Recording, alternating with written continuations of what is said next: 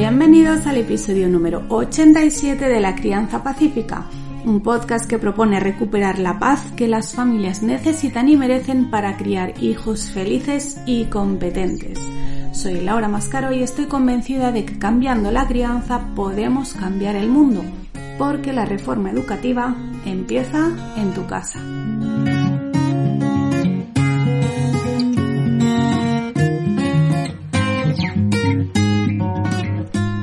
Muchísima información sobre crianza en Internet. Quizá demasiada, ¿verdad? Hay cursos, asesorías, grupos de apoyo, un montón de gente compartiendo en redes sociales, hay blogs, hay canales de YouTube, hay podcast. Todo lo que quieras, el formato que quieras, el estilo que quieras.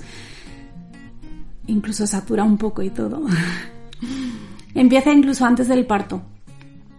Empieza incluso antes del embarazo y hablamos de menstruación y de relaciones de pareja y de embarazo consciente, bla, bla, bla.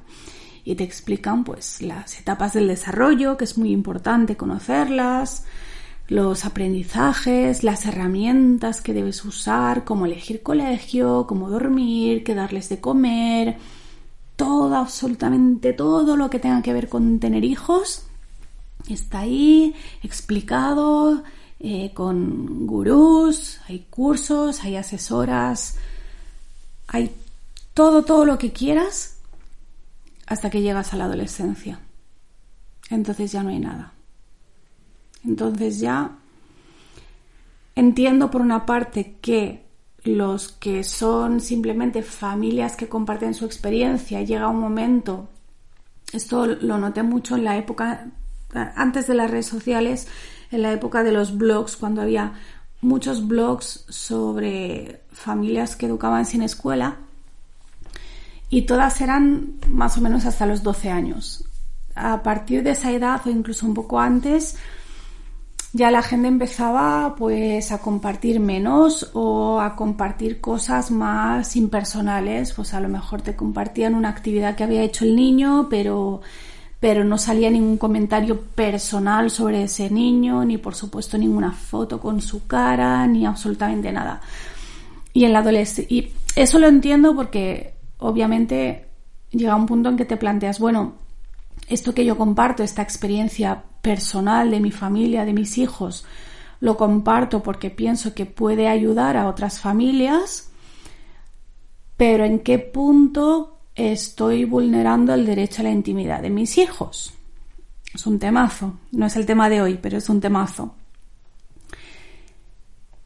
Pero cuando se trata de expertos, cuando llegas a, a, la adolescencia, es verdad que hay muchísima menos información porque cualquiera se hace asesora de crianza porque te haces cuatro cursos, tienes tu experiencia con tus hijos o has trabajado en una escuela infantil y ¡pam! te montas tus cursos de crianza. Vale. Pero solo hablando de niños pequeños. La adolescencia tiene algo que hace que sobre esa etapa de la vida solo hablen realmente, yo solo encuentro principalmente psicólogos y poco más, o sea, no hay nada. Y además lo único que hay se plantea como una guerra. Leo frases como la adolescencia, esa edad en la que los padres son el enemigo. ¡Wow! ¡Wow! Y mil veces wow, el enemigo. ¿Cómo hemos llegado a esto? ¿Cómo hemos llegado a esto? De la extensión artificial de la infancia, lo que pienso sobre esto He hablado en otro episodio, creo que por el principio del podcast, no recuerdo qué número era, lo buscaré. Y es un tema que me interesa mucho porque me parece muy preocupante. No es el tema de hoy tampoco. Pero me llama mucho la atención que con la cantidad ingente de información que hay sobre la crianza de niños pequeños, después de tirarnos años hablando de apego, de respeto y de rozar la cursilería, de pronto tu hijo tiene 12 o 13 años y eres el enemigo. Y eso es lo que hay. Y de pronto todo lo que te servía antes ya no te sirve porque ahora tienes un niño que te odia y tú eres el enemigo. Entonces todo lo que te habían explicado para los años anteriores de pronto ya no sirve. No y mil veces no. Yo defiendo la adolescencia como una de las etapas más bonitas de la vida. Difícil a veces, para todos, para ellos y para nosotros, pero bonita. Y a veces, a veces lo que pasa es que tienes una profecía autocumplida, porque estás tan convencida de que todo se va a estropear a esa edad, que tú cambias tu actitud y tú lo estropeas. Yo soy proadolescentes a tope, a tope, aunque les huelan los zapatos y no hagan la cama. Yo proadolescente siempre. En Instagram me preguntaron, hice una de esas rondas de preguntas que suelen ser tan divertidas, y me preguntaron cuánto tiempo dedico al aseo de la casa, al trabajo y a los niños. Esa era la pregunta. Yo respondí que ah, sobre el aseo de la casa, bueno, respondí que entre 3 y 5 horas de trabajo al día, de lunes a viernes, eh, y que al aseo de la casa le dedico 15 minutos al día, una hora el miércoles y dos horas el sábado. Y entonces fue uno de esos días que se me llenó el buzón de privados con personas que preguntaban que cómo lo hacía para en 15 minutos hacerlo todo. Que si esos 15 minutos incluían la comida. Y yo, por un momento no entendía y dije, pero ¿qué, ¿qué está pasando aquí? Volví a revisar la pregunta que me habían hecho y la pregunta era ¿cuánto tiempo dedicas al aseo de la casa, al trabajo y a los niños? Y dije, vale, yo he entendido bien la pregunta y volví a revisar mi respuesta. Dije, a ver qué he dicho que parece que la gente no, no lo ha entendido o me he explicado yo mal. Entonces, primero, la pregunta era sobre el aseo de la casa, no sobre todo lo demás. Una casa lleva mucho más trabajo que solo limpiarla. ¿Sí? Entonces, obviamente en 15 minutos no hago todo lo que hace falta hacer en la casa. Pero me preguntaron cuánto tiempo dedicaba yo. Yo no soy la única que hace cosas en esta casa. Y me sorprendió muchísimo, muchísimo las respuestas, o más bien las preguntas que me llegaron me dejaron impactada, sinceramente. Y pensé, hay tema para un podcast, aquí hay tema para un podcast. Entonces tenía dos opciones. Podía hablar de la famosa corresponsabilidad, es una palabra que no me gusta nada, pero podía hablar de eso porque la pregunta era cuánto tiempo le dedico yo. Y yo contesté que yo le dedico 15 minutos, pero en esta casa hay otras personas que hacen cosas, que limpian, que cocinan. O podía hablar de adolescentes porque es un tema que tenía pendiente. El tema, concretamente, el tema de los adolescentes y, por un lado, la higiene personal y, por otro lado, el colaborar en las tareas de la casa. Entonces, aprovecho para, aprovecho para juntar estos dos temas hoy. En primer lugar, sobre la adolescencia, como digo, recomiendo el episodio que hice, no sé cuándo, lo, voy a buscar y lo voy a intentar enlazar, porque no sé qué número era. Una idea muy importante es que la adolescencia no es o no tiene por qué ser una rotura en la relación. Es decir, no es que algo se acabe el día que cumplen 12 o 13 años y que todo lo que te servía antes ya no te sirve. O sea, no hay un día que de repente todo es diferente o un año que de repente todo es diferente. No es que de pronto tu hijo sea un desconocido, ni que de pronto te odie, ni que de pronto se vuelva vago y sucio.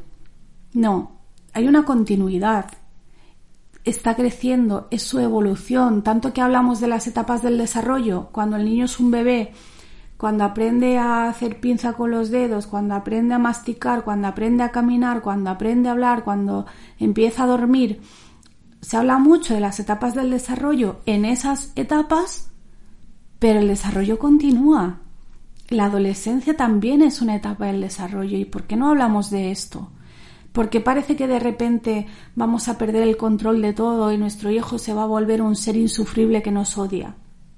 No, no, no, no. Hay una continuidad.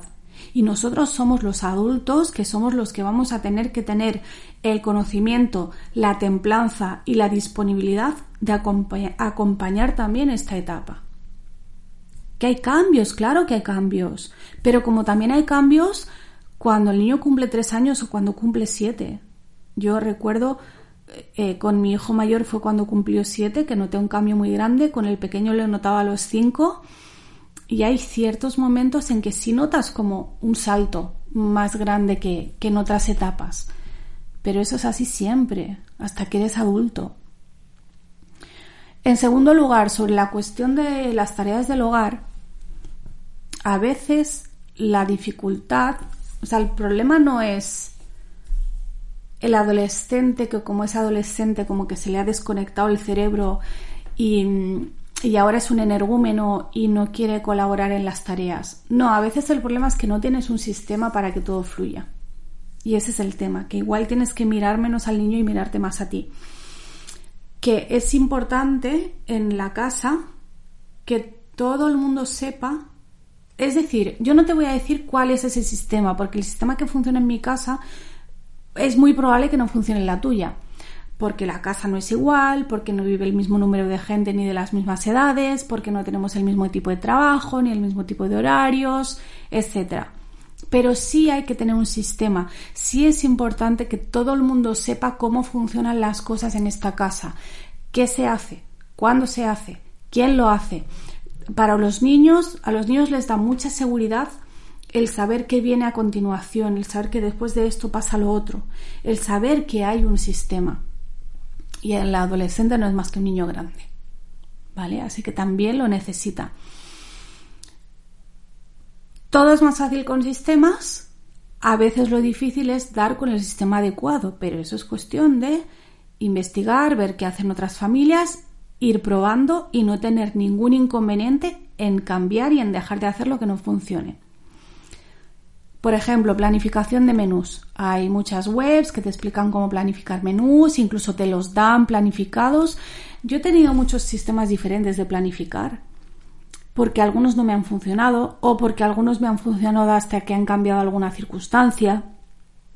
¿Cómo planificamos los menús? Pues en primer lugar en los menús solo hay cosas que nos gusten. Y ese es un punto importante.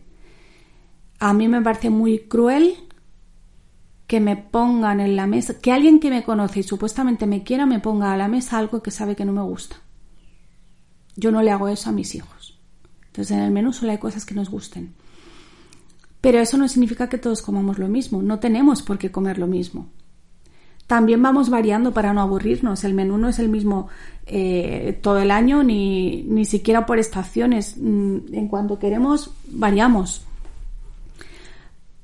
lo que hacemos mucho es cocinar para varios días, lo que ahora se llama batch cooking y que de toda la vida se ha llamado cocinar para varios días y tener tuppers en la nevera. Y antes no eran ni tuppers, eran fiambreras. Entonces, eh, así siempre tienes sobras, digamos, entre comillas. Y así puedes elegir.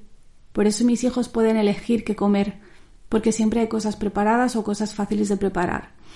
Usamos mucho para cocinar la olla lenta, porque prácticamente pues cocina sola, hasta se apaga sola, es fácil de limpiar, es una preocupación menos.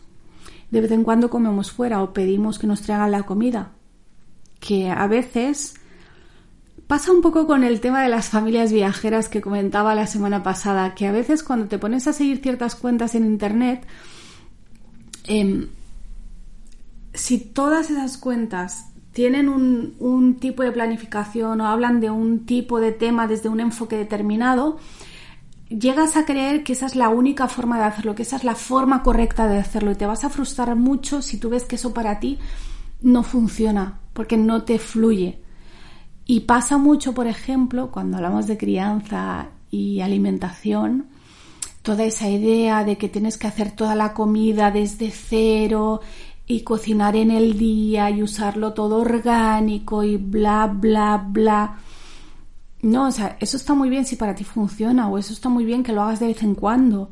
pero no tiene por qué ser así siempre. O sea, yo no tengo tiempo de hacer la comida de cero todos los días eh, en desayuno, comida y cena. Es que ni puedo ni quiero. Entonces hay que simplificar. Los niños siempre tienen cosas a mano. Tienen que tener eh, armarios donde lleguen ellos, tuppers en la nevera, fruta a su alcance. Eh, tienen que aprender a usar un cuchillo en microondas. Ahora no hablo de adolescentes, claro, pero es que eso se aprende antes para que sean autosuficientes.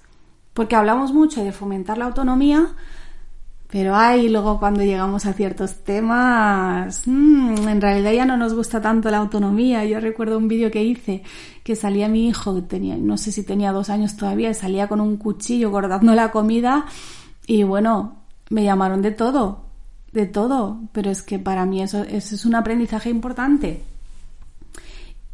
Y que nos ayuden con la casa, por supuesto, a hacer la compra, a guardar la compra en la despensa, a cocinar, a poner la mesa, a recogerla, a fregar los platos, a limpiar. Todo eso no puedes pretender que un adolescente lo haga si no lo ha hecho antes. Eso tiene que estar integrado en su vida, tiene que ser una cosa más que hacen, igual que por la mañana se levantan, se ponen las zapatillas y mm, se desayunan, pues todas estas cosas también tienen que ser algo que simplemente se dé por hecho que se hace, punto. Es que no hay ni discusión posible, ni tienes que obligarles. La cuestión es, ¿cómo lo haces tú? ¿Tienes un sistema que te facilita las cosas? ¿Lo haces de mala gana y quejándote? Eso pasa mucho con las tareas del hogar. Si tú lo estás haciendo de mala gana y quejándote, mm, ¿cómo pretendes que tus hijos quieran ayudarte?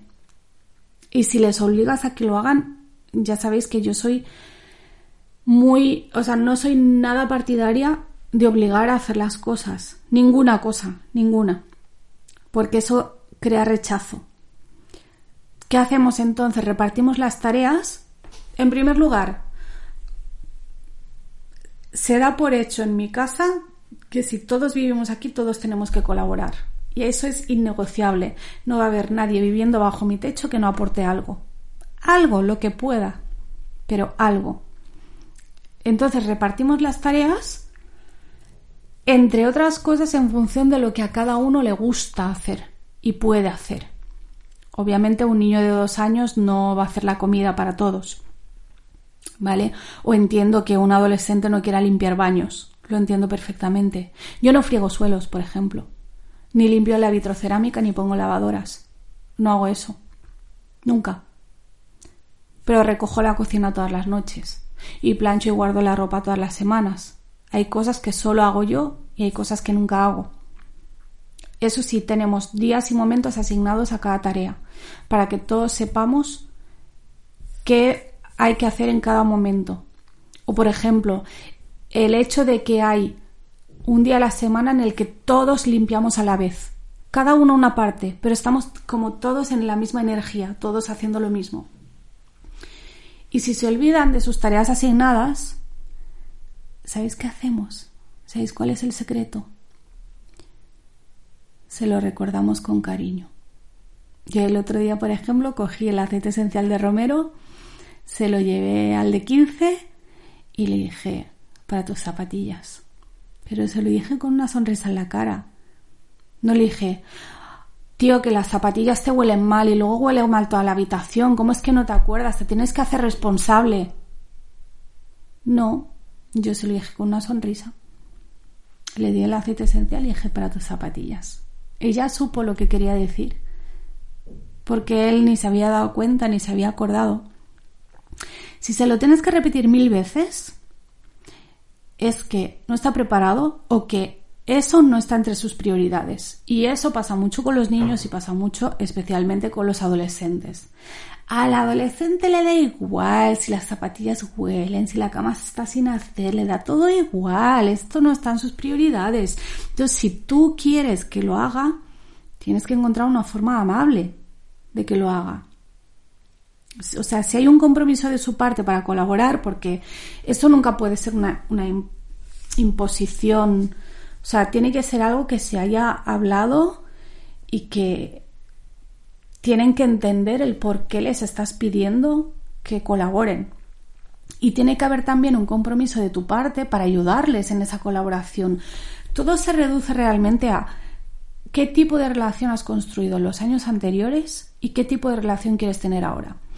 Y si en los años anteriores tú no has construido una relación de respeto y de armonía, pues porque no conocías otra forma de hacer las cosas, por lo que sea, acabas de descubrir que se puede educar a los hijos de otra manera, no quiero que pienses que, uy, mi hijo tiene 12 años, llegó tarde. No, siempre puedes empezar y cambiar la relación. Tienes que tener claro qué tipo de relación quieres tener y cómo lo vas a hacer para conseguirla.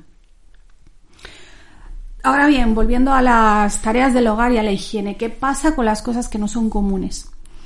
Yo ahí no entro, ¿vale? ¿No quieres hacer la cama? No la hagas. Yo te recomiendo que sí. Y te explico por qué.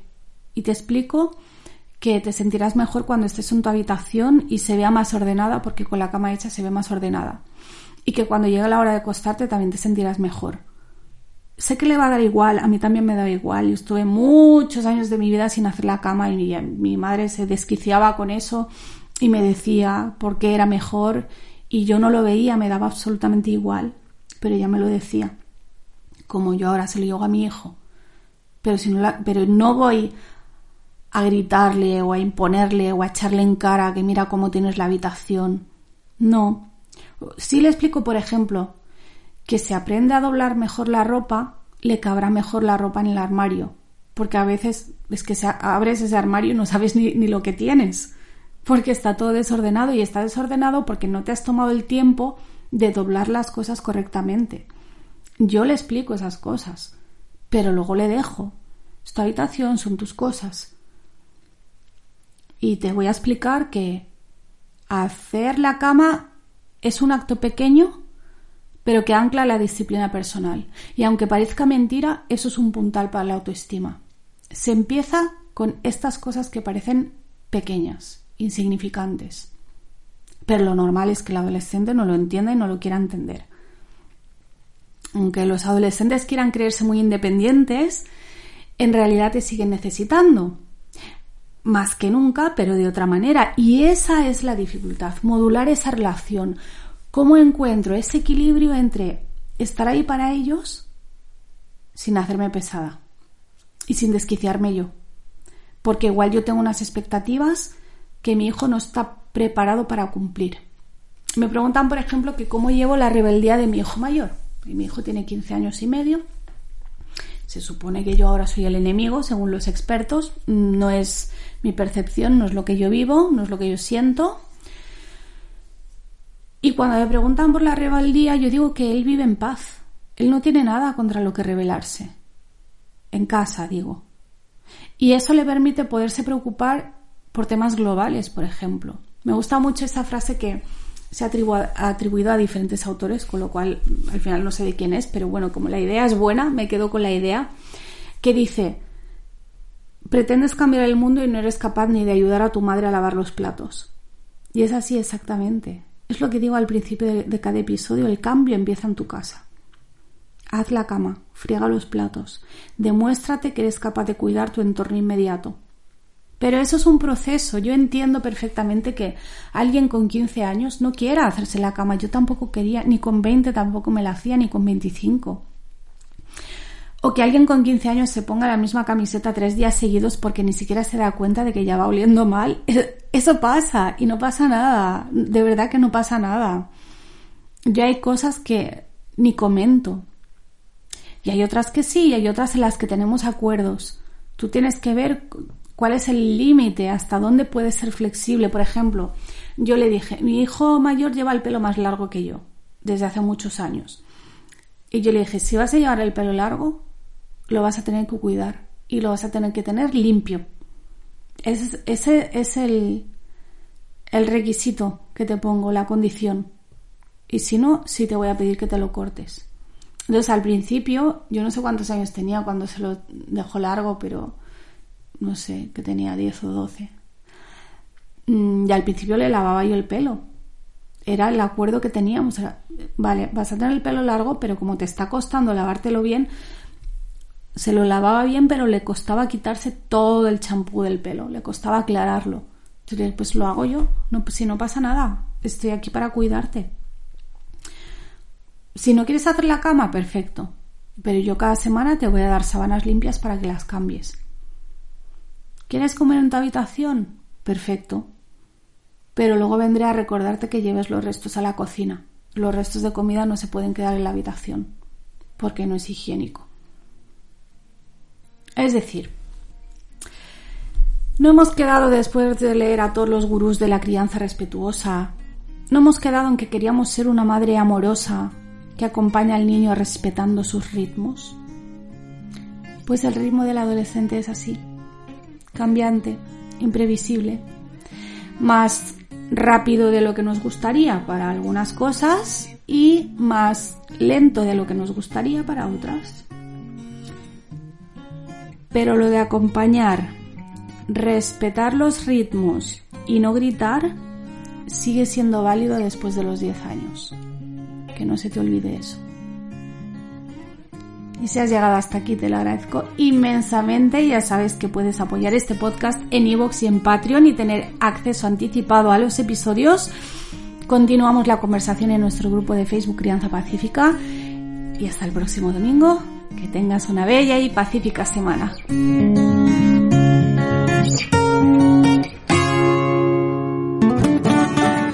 La Crianza Pacífica es un podcast independiente financiado exclusivamente por sus mecenas. Tú también puedes serlo apoyando mi trabajo en patreon.com barra Laura Mascaró o desde la aplicación de iVoox pulsando el botón Apoyar. De cualquiera de las dos maneras, podrás acceder al contenido extra exclusivo para patrocinadores.